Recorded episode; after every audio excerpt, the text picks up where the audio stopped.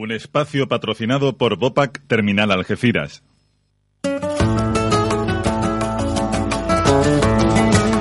Y en este segundo tramo hablamos de ecología en la frontera con Juan María Arenas, doctor en ecología, conservación y restauración de ecosistemas, divulgador y comunicador científico, además de director de la web www.restauraciondeecosistemas.com. Juan María, ¿qué tal? Bienvenido, buenas tardes. Buenas tardes. Más cerquita de la Navidad. ¿eh? Más cerquita de la Navidad. fiestas y, y de mucho trabajo. Y, y- y de la lluvia y del fresquito que ha entrado, que yo encantado. También, también, que se necesita, claro que sí.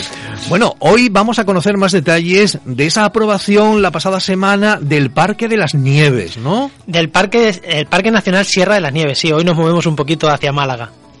Pues vamos con ello, porque ahí el Pinsapo ha tenido que, que ver mucho, ¿no? Sí, sí, bueno, vamos a hablar un poquito de él y sí, el pinsapo es una de las piezas claves que ahora contaremos qué es para quien no lo sepa. Decir que, bueno, realmente lo que se ha aprobado es eh, la propuesta de creación. El Consejo de Ministros, Sí. el viernes pasado, como todos los viernes, eh, aprobó la propuesta de creación del Parque Nacional Sierra de las Nieves, que sería el Parque Nacional número 16 de España. Ahora falta tramitar la ley, que bueno, se espera que en pocos meses esté. Entonces, para mm, primavera, en principio, ya será Parque Nacional. Pero el primer paso, que es que el Consejo de Ministros diga para adelante, ya se ha dado, que es Muy casi importante. el más importante. Sí, sí, porque ahora ya estamos todos de acuerdo. Venga, pues vamos a poner sobre el papel los, los detalles. Y uno se pregunta, ¿y, y hasta 2018 hemos tenido que esperar? Bueno, antes era parque eh, parque regional, o sea, parque, Sí. parque natural, que no es el nombre, parque natural. Que también Era tenía su protección, me Claro, imagino, claro, sí, y sí, eso, ¿no? sí, tenía su protección. También era reserva de la biosfera. Entonces, siempre pasa así. En los parques nacionales casi siempre primero Es tienen... el protocolo, ¿no? Claro, primero tiene una protección previa, Mm. los ayuntamientos de la zona están contentos, la gente está contenta, funciona bien, se protege realmente lo que se quiere proteger, pues se eleva a Parque Nacional, que es la mayor, el mayor rango de protección medioambiental que hay, que hay en España.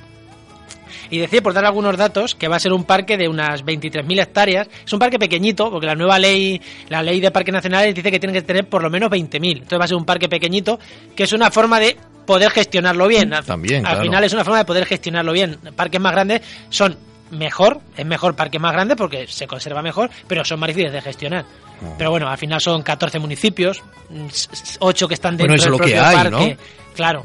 O sea que al final Que no es que es más grande y sea Bueno. limitado, ¿o sí? bueno, a ver, la zona de influencia es mayor, eso siempre es así, y nos hemos dejado fuera del parque, digo nos hemos, se han dejado fuera del parque, y aquí que muchos oyentes tenemos en la zona de la Costa del Sol, Sierra Bermeja. Hay una gran polémica sobre Claro, eso, ¿no? hay polémica sobre eso, ¿por qué? Porque el Parque Nacional se basa principalmente, se cataloga por dos, por dos partes que no estaban, eh, no estaban conservadas en toda España, que son por los pinsapos, que es un abeto que la gente de aquí de Cádiz y de Málaga conoce bien por la sierra, está en Sierra de Grazalema, en Sierra de las Nieves y en Sierra Bermeja, es de toda Europa y aquí, está aquí, en España está aquí. Entonces se conserva por el pinsapo, que es un abeto muy peculiar, que Precioso. si queréis en otro, en otro programa ya podemos andar un poquito más en la biología del pinsapo. Y por unas rocas que son las peridotitas, que son unas rocas súper ácidas, no, que, perdón, súper básicas, que solo ocupan, son unas rocas metamórficas que se producen, pues eh, son rocas pues que se han producido, pues son metamórficas, eh, y son el 19, el 0,19% de la superficie mundial. Y aquí en Sierra Bermeja y en Sierra de las Nieves tenemos esas rocas en superficie, con lo cual es un ecosistema también a proteger, porque es un ecosistema, Claro, la vegetación que hay crece rara. 0,19 en todo el mundo. En todo el mundo y aquí... Y aquí tenemos eh, pues aquí no sé, no, no sé el porcentaje, pero aquí hay mucha, o sea, Sierra Bermeja es o sea que tenemos un por gran las perioditas, y en Sierra Nieves también. Entonces, ¿qué pasa? Que la gente de Sierra Bermeja dice, si nosotros tenemos Claro. esta roca, más incluso que en Sierra de las Nieves, y tenemos pinsapos, Pinsapos. también, como en Sierra, es verdad que en Sierra de las Nieves está el, och- el 65% de todo lo que hay en España, aquí en Sierra Bermeja hay menos, pero en roca, en las perioditas sí que hay más. Con lo cual, eh, Hay bueno, que protegerlo. Claro, entonces dicen, pues en vez de hacer un parque de 23.000, hagamos uno de 40 y tantas mil hectáreas y que entre también Sierra Bermeja. Pero bueno, parece que hay problemas ahí con una carretera, con la carretera la tengo por aquí apuntada de San Pedro a Ronda, Ah. parece que hay problemas con los con que hay mucho coto de caza y normalmente los parques nacionales intentan que sean terrenos públicos porque son más fáciles de gestionar, aunque bueno, en Cabañeros por ejemplo hay terrenos también privados que son cotos de caza y se gestiona más o menos bien, con lo cual, bueno, no sé si ese realmente sería un problema. Qué maravilla toda esta zona, todo este entorno de, de, de, de Andalucía, eh, Yo la biosfera que hace, hay. hace poco hablaba con un compañero, con un amigo, que me extraña muchísimo que en la zona de Cádiz, y en concreto Alcornocales y la zona de la Janda, no sea ya parque nacional. Pues sí. Y es por estos problemas, por los problemas de gestión con los sí. propietarios de las fincas, que, claro, es más difícil gestionar una zona con propietarios privados que una zona que tenga titularidad pública. Claro. Pero lo hablaba que esta zona debería, aparte del Parque de las Nieves, que considero que Mm. debe de ser parque nacional, la zona de tanto de Grazalema como el Estrecho, como Alcornocales, como la Janda, que están aquí, Sí. todas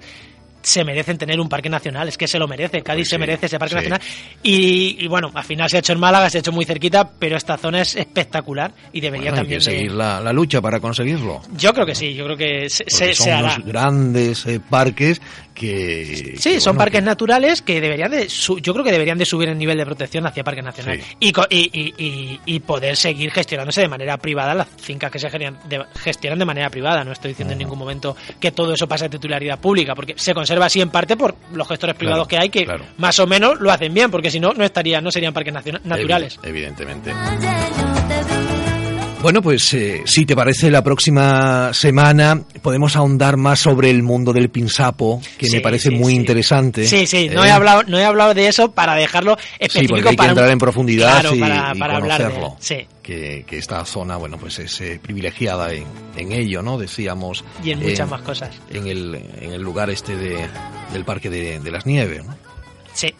Que estaba el sesenta y tanto por El ciento. sesenta y tanto por ciento en Parque de las Nieves, un porcentaje muy pequeñito aquí en Sierra Bermeja y el resto está en Grazalema, que está aquí en Cádiz. Y- de todo lo que hay en y- España. Y poco más en España. No, no, en España nada más. Hay, al- hay algo más en Marruecos y todo lo demás en Pues Europa del Este. hay que, es una que reliquia. cuidarlo como un bebé, vamos. Claro, es una reliquia que se ha quedado aquí relicta. Mm. S- a- Y, y de hecho los únicos abetos autóctonos de España son estos y otros que hay en Pirineos. Todos los demás no hay abetos autóctonos en España, con lo cual es, Mm. Es muy interesante. Bueno, pues cuánto estamos aprendiendo cada semana de ecología en la frontera con Juan María Arenas, eh, doctor en ecología y conservación y restauración de ecosistemas. Muchas gracias por, por estar una semana más con nosotros. Muchas gracias a ti, Antonio.